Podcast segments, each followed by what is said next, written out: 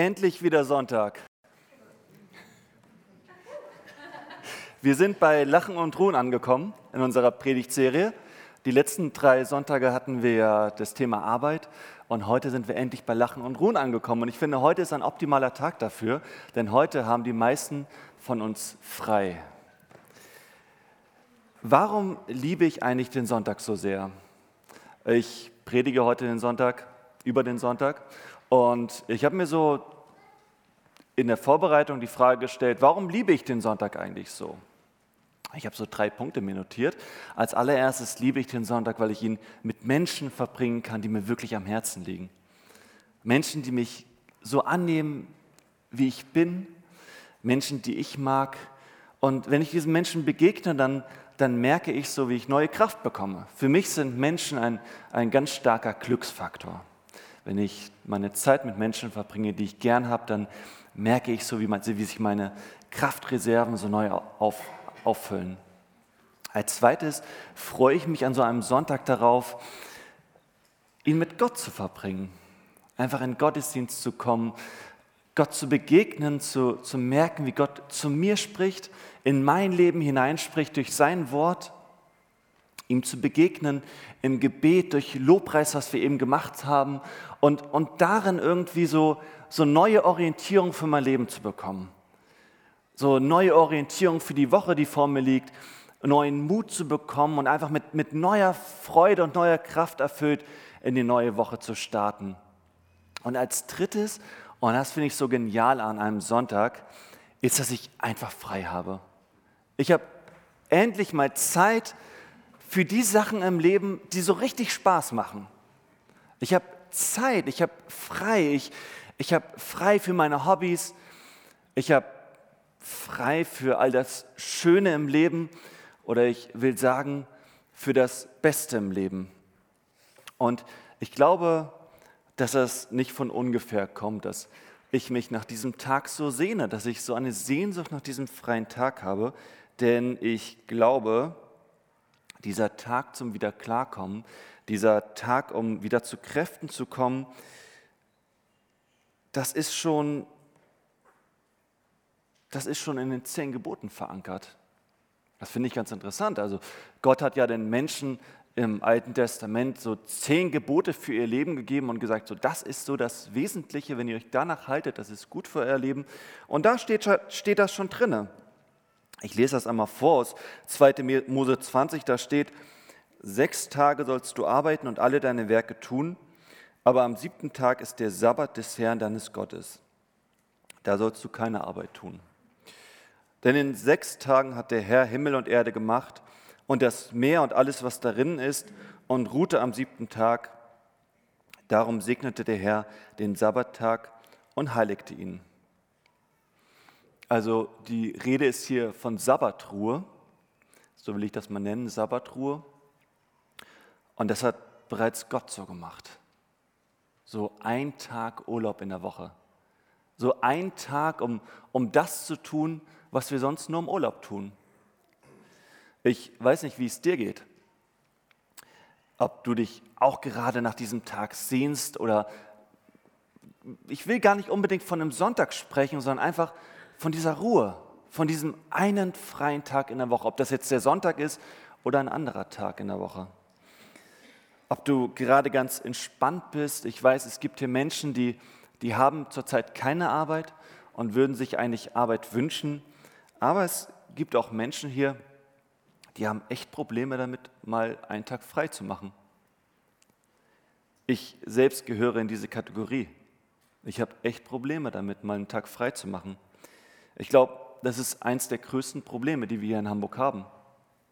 Wir sind die Gesellschaft, die westliche Welt, wir sind die Gesellschaft mit den meisten Workaholics in der ganzen Weltgeschichte. Wir arbeiten viel mehr als Generation vor uns. Wir nehmen uns, glaube ich, viel zu wenig Zeit, um mal auszuruhen. Ich glaube, das ist auch ein ernstes Problem, wenn wir darauf verzichten, wenn wir darauf verzichten, die Sabbatruhe, so wie ich das heute mal nenne, wirklich einzuhalten. Ich habe mal so ein paar Gründe notiert, ähm, warum es eigentlich total gut ist für uns, den Sabbat einzuhalten. Als allererstes ist da, wer weniger arbeitet, ist kreativer. Wenn wir weniger arbeiten, dann sind wir viel kreativer für das, was wir später wieder tun. Der Personalchef von Bosch, Christoph Kübel, hat zum Beispiel in einem Interview mit der Stuttgarter Zeitung gesagt, zufriedene Mitarbeiter sind einfach kreativer. Und es ist auch so meine eigene Erfahrung. Wenn ich eine Woche Urlaub gemacht habe und dann aus dem Urlaub wieder zurückkomme, dann habe ich so ganz viele neue kreative Ideen, was man machen könnte. Jürgen, du kennst das vielleicht auch. Wenn du aus dem Urlaub kommst oder aus dem Kloster. Zweiter Grund. Man hat Zeit, die eigenen Talente und Träume auszuleben. Also wenn wir sieben Tage lang nur damit beschäftigt sind, irgendwelche Aufgaben zu erfüllen, dann bleibt überhaupt gar keine Zeit, unsere Talente und unsere Träume auszuleben. Der Wirtschaftsprofessor David Spencer hat zum Beispiel in einem Beitrag für die Daily Mail geschrieben, die meisten Menschen stecken so tief in ihre Arbeit, dass sie gar keine Energie und keine Zeit mehr für sich selbst haben. Kurz, unsere Fähigkeit, unsere Talente und unser Potenzial auszuleben, leidet unter dem beruflichen Druck. Und weiter schreibt er, eine geringere Arbeitszeit verbessert nicht nur die Qualität unserer Arbeit, sondern sorgt auch dafür, dass wir das Leben mehr genießen. Okay, gut, das ist jetzt wahrscheinlich für die meisten von euch nichts Neues. Dritter Grund. Ausspannen ist einfach gesund. Es ist einfach so, eine hohe Arbeitsbelastung strengt den Körper auf Dauer extrem an und man ist einfach anfälliger für Krankheiten. Druck und Stress wirken sich negative, negativ auf die Stimmung aus und können im schlimmsten Fall sogar Depressionen auslösen. Wenn ich daraus jetzt mein Fazit schließe und sage, okay, kurzum, gibt es eigentlich zwei Gründe, den Sabbat einzuhalten. Zum einen, man geht viel motivierter an die Arbeit. Wer das Gefühl hat, ausgeglichen und mit einem freien Kopf an, Kopf an die Arbeit zu gehen, der ist einfach viel motivierter für die Arbeit. Und zweitens, man sieht die eigene Arbeit auch viel positiver und ist bereit, das Negative einfach mal auszublenden. Und man hat bessere Ideen. Ich finde das total interessant, weil man denkt ja immer, oder ich denke immer, wenn ich frei mache, dann kann ich in der Zeit ja nicht arbeiten. Dann tue ich nichts für die Arbeit. Oder? Wenn ich einen Tag frei mache, dann tue ich in dem Moment nichts für die Arbeit. Aber die Wahrheit ist eigentlich genau das Gegenteil. Wenn ich frei mache, dann tue ich sehr wohl was für die Arbeit. Denn wenn ich den Sonntag oder einen anderen Tag als Ruhetag halte, dann tue ich sehr viel für die Arbeit, denn dann tue ich sie, dann wenn ich wieder an der Arbeit bin, dann tue ich sie motivierter, dann tue ich sie positiver, dann tue ich sie kreativer und bin einfach besser in dem, was ich tue. Also ich glaube, es ist total sinnvoll, einen Tag in der Woche frei zu machen. Ich hoffe, ich habe euch alle überzeugt. Wir haben geklärt, warum. Aber die Frage ist natürlich, was bedeutet eigentlich Sabbatruhe? Was hat Jesus am Sabbat getan? So unser, unser großer Meister, das Zentrum des christlichen Glaubens, Jesus. Wie hat er den Sabbat verstanden? Und dazu mal ein Text aus Lukas 6, 1 bis 11. Und es begab sich an einem Sabbat, dass Jesus durch die Kornfelder ging und seine Jünger rauften Ehren aus und zerrieben sie mit den Händen und aßen. Einige der Pharisäer aber sprachen, warum tut ihr, was am Sabbat nicht erlaubt ist? Und Jesus antwortete und sprach zu ihnen, habt ihr nicht gelesen, was David tat, als ihn hungerte und die, die bei ihm waren? wie er in das Haus Gottes ging und die Schaubrote nahm und aß, die doch niemand essen darf als die Priester allein, und wie er sie auch denen gab, die bei ihm waren. Und er sprach zu ihnen, der Menschensohn ist Herr über den Sabbat. Es geschah aber an einem anderen Sabbat, dass er in die Synagoge ging und lehrte. Und da war ein Mensch, dessen rechte Hand war verdorrt. Aber die Schriftgelehrten und die Pharisäer gaben Acht, ob er auch am Sabbat heilen würde, damit sie etwas fänden, ihn anzuklagen. Er aber kannte ihre Gedanken und sprach zu dem Mann mit der verdorrten Hand, Steh auf und tritt in die Mitte. Und er stand auf und trat vor. Da sprach Jesus zu ihnen, ich frage euch, Ist es erlaubt, am Sabbat Gutes zu tun oder Böses zu tun? Leben zu retten oder zu verderben? Und er sah sie alle ringsum an und sprach zu ihm, strecke deine Hand aus. Und er tat's, da wurde seine Hand wieder gesund. Sie aber wurden ganz von Sinnen und beredeten sich miteinander, was sie Jesus tun wollten. Die Juden, die haben eine Menge Regeln aufgestellt, was man am Sabbat nicht tun darf. Es gab ja dieses Gesetz im Alten Testament, wir haben es zu Anfang alle gesehen und mitlesen können. Und was Jesus und die Jünger da tun, das ist streng verboten an einem Sabbat. Korn zu mahlen, das war eine der 39 verbotenen Arbeiten an einem Sabbat. Das war durch den Talmud vorgegeben, die Auslegung des jüdischen Gesetzes. Und es gab noch viele andere Regeln, die an einem Sabbat einfach galten. Und ein gläubiger Jude, der hat sich gefragt, okay, wie soll ich denn dann an einem Sabbat normal leben können? Wie soll ich Licht anschalten? Wie soll ich einkaufen gehen? Wie komme ich von A nach B? Zum Beispiel gab es diese Regel, dass man an einem Sabbat nicht mehr als 2000 Schritte tun darf. Und die Juden hatten dann so ganz kreative Lösungen. Zum Beispiel gab es diesen Sabbatgoi. Das war ein Nicht-Jude, einer, der die ganze Zeit dann bei einer jüdischen Familie war. Und der hatte die Aufgabe, den Juden sozusagen jeden Wunsch von den Augen abzulesen, weil man auch keine Befehle geben durfte an einem Sabbat. Ähm, auf längeren Reisen, wie gesagt, es gab ja dieses Gesetz, dass man nur 2000 Schritte tun darf. Und dieses Gesetz galt aber nicht für Reisen auf dem Wasser, so heißt es, also auf dem Seeweg. Und das führte dazu, dass dann Juden sozusagen sich auf längeren Reisen auf dem Kamel oder so einfach so einen Wassersack unter den Hintern gelegt haben. Naja, also auf jeden Fall war es für die Juden kein Tag zur Entspannung, wo man mal nicht an alles denken musste. Es war kein Tag der Befreiung, sondern es war ein Tag der Einengung. Man war total unfrei. Und wie geht Jesus mit diesem Tag um? Wir haben es eben gelesen. Es ist ganz interessant. Er nimmt so eine Geschichte aus 1 Samuel 21 und sagt, hey, da war David auf der Flucht. Er rannte gerade um sein Leben und er starb fast, weil er Hunger hatte. Und dann ging er in die Stiftshütte, also das Gotteshaus, und aß von einem Brot, das eigentlich nur für zeremonielle, ja, für religiöse Zeremonien vorgesehen war. Und, und, und dann in 1 Samuel geschieht eigentlich nichts nach dieser Geschichte. Die wird nicht ausgelegt oder so. Und was Jesus damit sagen will, ist, ey, schaut mal in die Geschichte. Da steht an keiner Stelle, dass Gott ihn irgendwie zur Rechenschaft gezogen hat.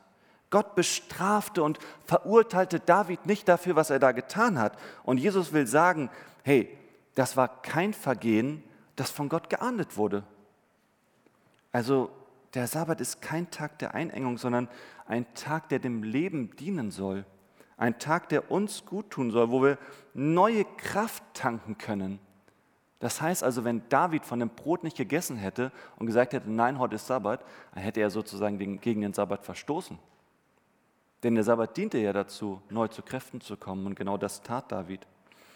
Der Sabbat ist ein Tag der Befreiung. Und das sehen wir auch bei dieser Geschichte von dem Mann mit der verdorrten Hand. Er wird befreit von seiner Krankheit, von seinem Leiden. Ähm, ich gucke jetzt mal so in eure Gesichter. Vielleicht sagt ihr euch, hey, das ist alles nicht neu für mich. Alles, was du da erzählst, das habe ich mir schon gedacht. Habe ich auch schon mal gehört. Und trotzdem, ganz ehrlich, vielen in unserer Gesellschaft, vielleicht auch vielen von euch, fällt es wirklich schwer, einmal frei zu machen. Selbst bei den ganzen Argumenten, die wir am Anfang gehört haben, warum frei haben, Ruhe wirklich gut für uns ist. Ich, und ich spreche nicht nur von Arbeit, ich spreche auch von den ganzen Verpflichtungen, die wir immer so in unserem haben, von den, von den ganzen Erwartungen, die andere Menschen an uns stellen, die wir selbst an uns haben, von den ganzen Aufgaben, die wir immer zu tun haben, von den ganzen To-Dos, die unsere Liste füllen. Ich frage mich wirklich, was verhindert ist, dass wir Sabbatruhe wirklich einhalten können. Was ist das?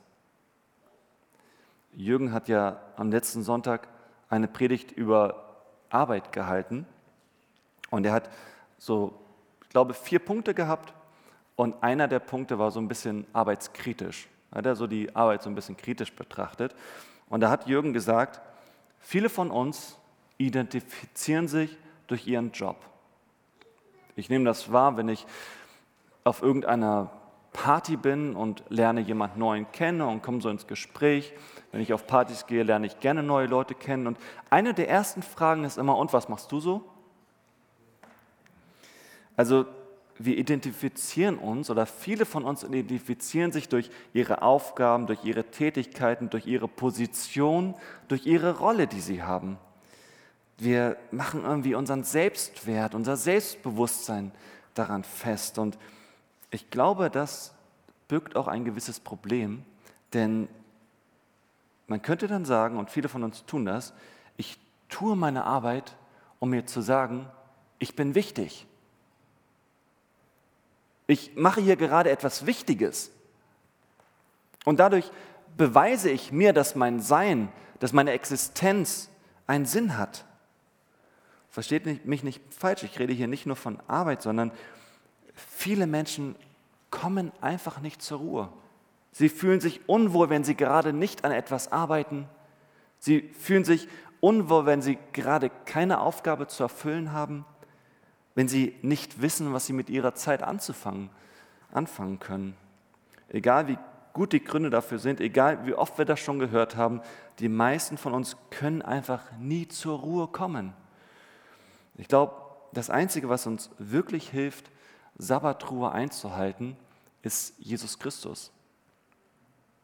Denn Jesus sagt ja in Vers 5, ich bin der Herr über den Sabbat.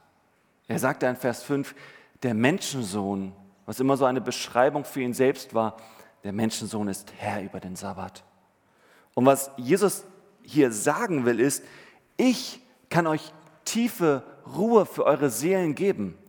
Ich bin derjenige, auf den die ganzen Sabbatvorschriften hindeuten.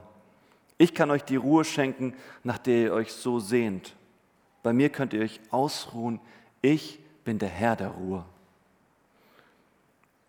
Und das heißt, wenn es uns nicht gelingt, an einem Tag in der Woche mal wirklich frei zu machen, wenn es uns nicht gelingt, wirklich auszuruhen, wenn wir uns immer nur gehetzt und gestresst fühlen, dann sollten wir zu Jesus gehen. Und vielleicht sind wir schon oft zu Jesus gegangen und kriegen das trotzdem noch hin und fühlen uns immer noch gehetzt und versuchen immer noch unsere Identität durch unser Tun zu rechtfertigen. Ich glaube, wir haben noch nicht so ganz begriffen, was Jesus uns geben will, was Jesus für uns in der Hand hält, was er uns anbietet. Vielleicht haben wir es noch nicht richtig verstanden. Was bedeutet es wirklich zu ruhen? Wir bekommen einen Eindruck davon, was es bedeutet zu ruhen, wenn wir an den Anfang der Bibel blicken. Ganz an den Anfang der Bibel. Denn dort finden wir göttliche Ruhe. Wie sah Gottes Ruhe aus? In Genesis 1, Vers 31 lesen wir, und Gott sah alles an, was er gemacht hatte, und siehe, es war sehr gut. Das bedeutet Ruhe. Die Dinge einfach betrachten zu können und zu sagen, es ist sehr gut. Ich bin völlig zufrieden damit. Ich kann entspannen, ich bin vollends zufrieden. Denn dann in Genesis 2, Vers 2b, also zwei Verse später, steht nämlich, Gott ruhte am siebten Tag von allen seinen Werken, die er gemacht hatte. Er ruhte einen Tag, um einfach mal die Dinge zu betrachten, zu sagen, wow, schön. Er ruhte nicht, weil er KO war. Gott kann nicht KO sein. Gott ist immer voller Energie, sondern er ruhte, um alles zu betrachten und um völlig zufrieden zu sein damit. Und für uns bedeutet das, wir können erst dann wirklich zur Ruhe kommen. Wir können nur dann wirklich ruhen, wenn wir völlig zufrieden sind mit dem, was geschehen ist. Und du denkst dir jetzt vielleicht, das ist doch unmöglich. Wie soll das denn gehen? Vor allem manche Jobs, die manche von uns so haben, da ist man nie am Ende. Ich habe zum Beispiel so einen Job als Pastor, gibt es im Grunde genommen immer was zu tun. Er ist nie zu Ende. Wie kann ich vollends zufrieden sein mit dem, was getan ist? Es ist doch nie vollkommen getan. Ich muss arbeiten. Ich bin nie am Ende. Es gibt immer was zu tun. Es, es ist nie alles getan.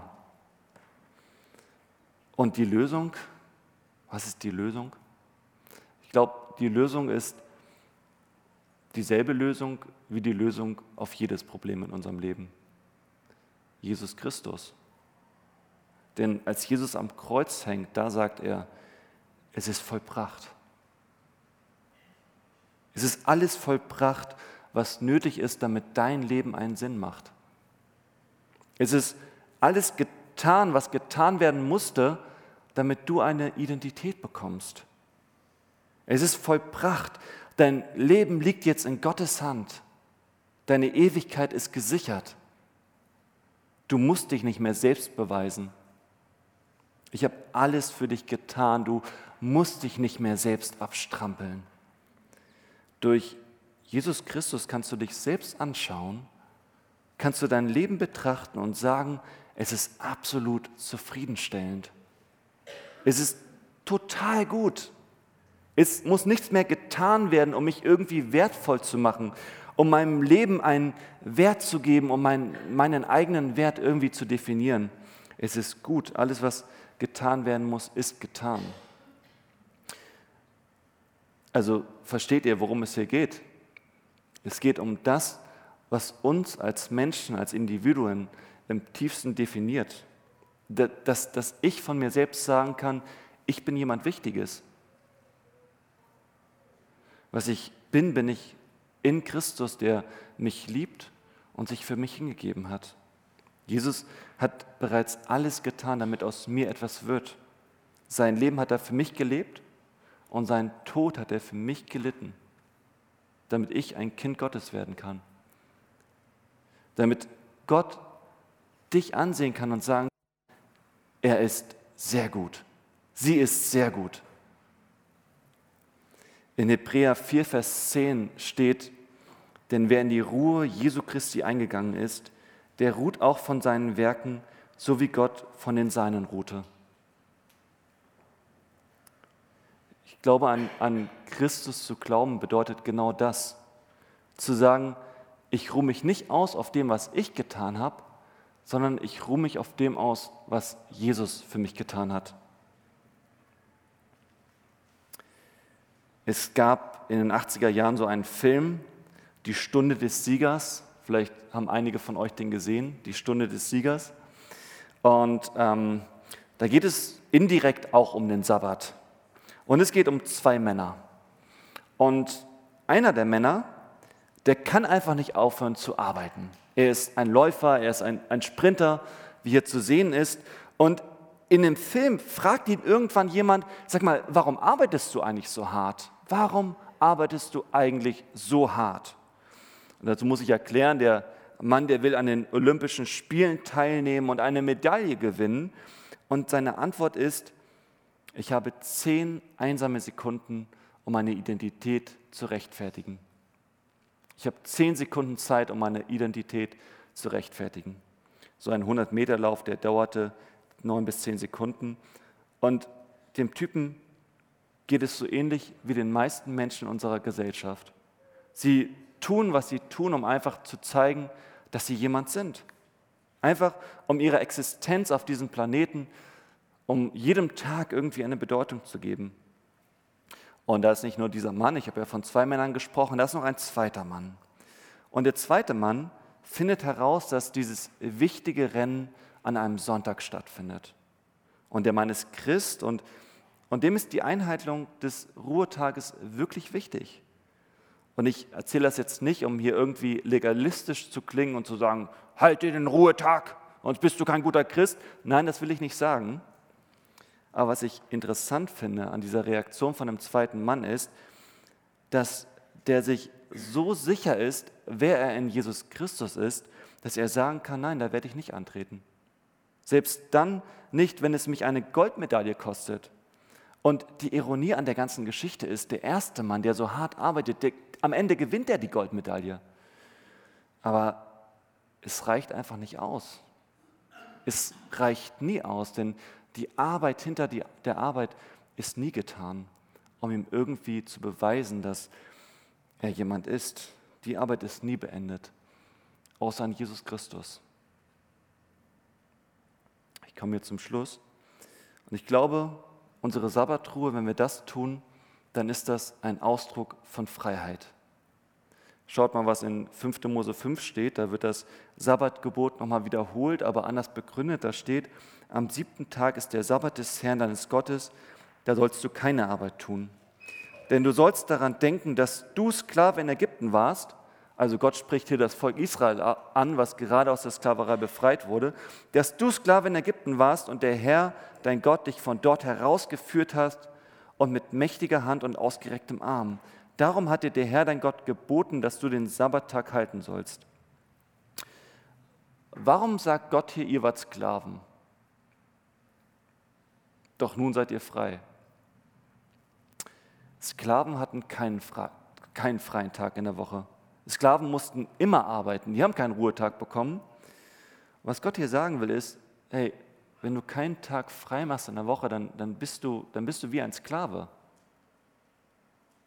Wenn du immer nur beschäftigt bist, es, es, es geht hier nicht nur um deinen Job, sondern wenn du einfach nie Nein sagen kannst, wenn du immer die Erwartungen und Bitten anderer Menschen erfüllen musst, wenn du dich ansonsten ganz schlecht fühlst und ein ganz schlechtes Gewissen bekommst, dann bist du ein Sklave der Erwartungen anderer, ein Sklave deiner Arbeit. Und zu sagen, nein, ich mache jetzt mal frei, ist ein ganz klarer Ausdruck von Freiheit, von deiner persönlichen Freiheit. Nicht deine Arbeit, nicht das, was du tust, definiert dich, sondern Jesus Christus definiert dich. Also ich Du identifizierst dich nicht dadurch, wie viele Kunden du gewinnst oder wie viel Geld du verdienst oder wie gut du deine Arbeit tust oder wie professionell du dabei bist. Nein, heute ist Ruhetag, heute habe ich mal frei. Was ich bin, bin ich nicht durch meine Position, nicht durch mein Können, durch meine Leistung. Nein, was ich bin, bin ich durch Jesus Christus, der mich geliebt hat und der mich liebt und sich für mich hingegeben hat. Amen.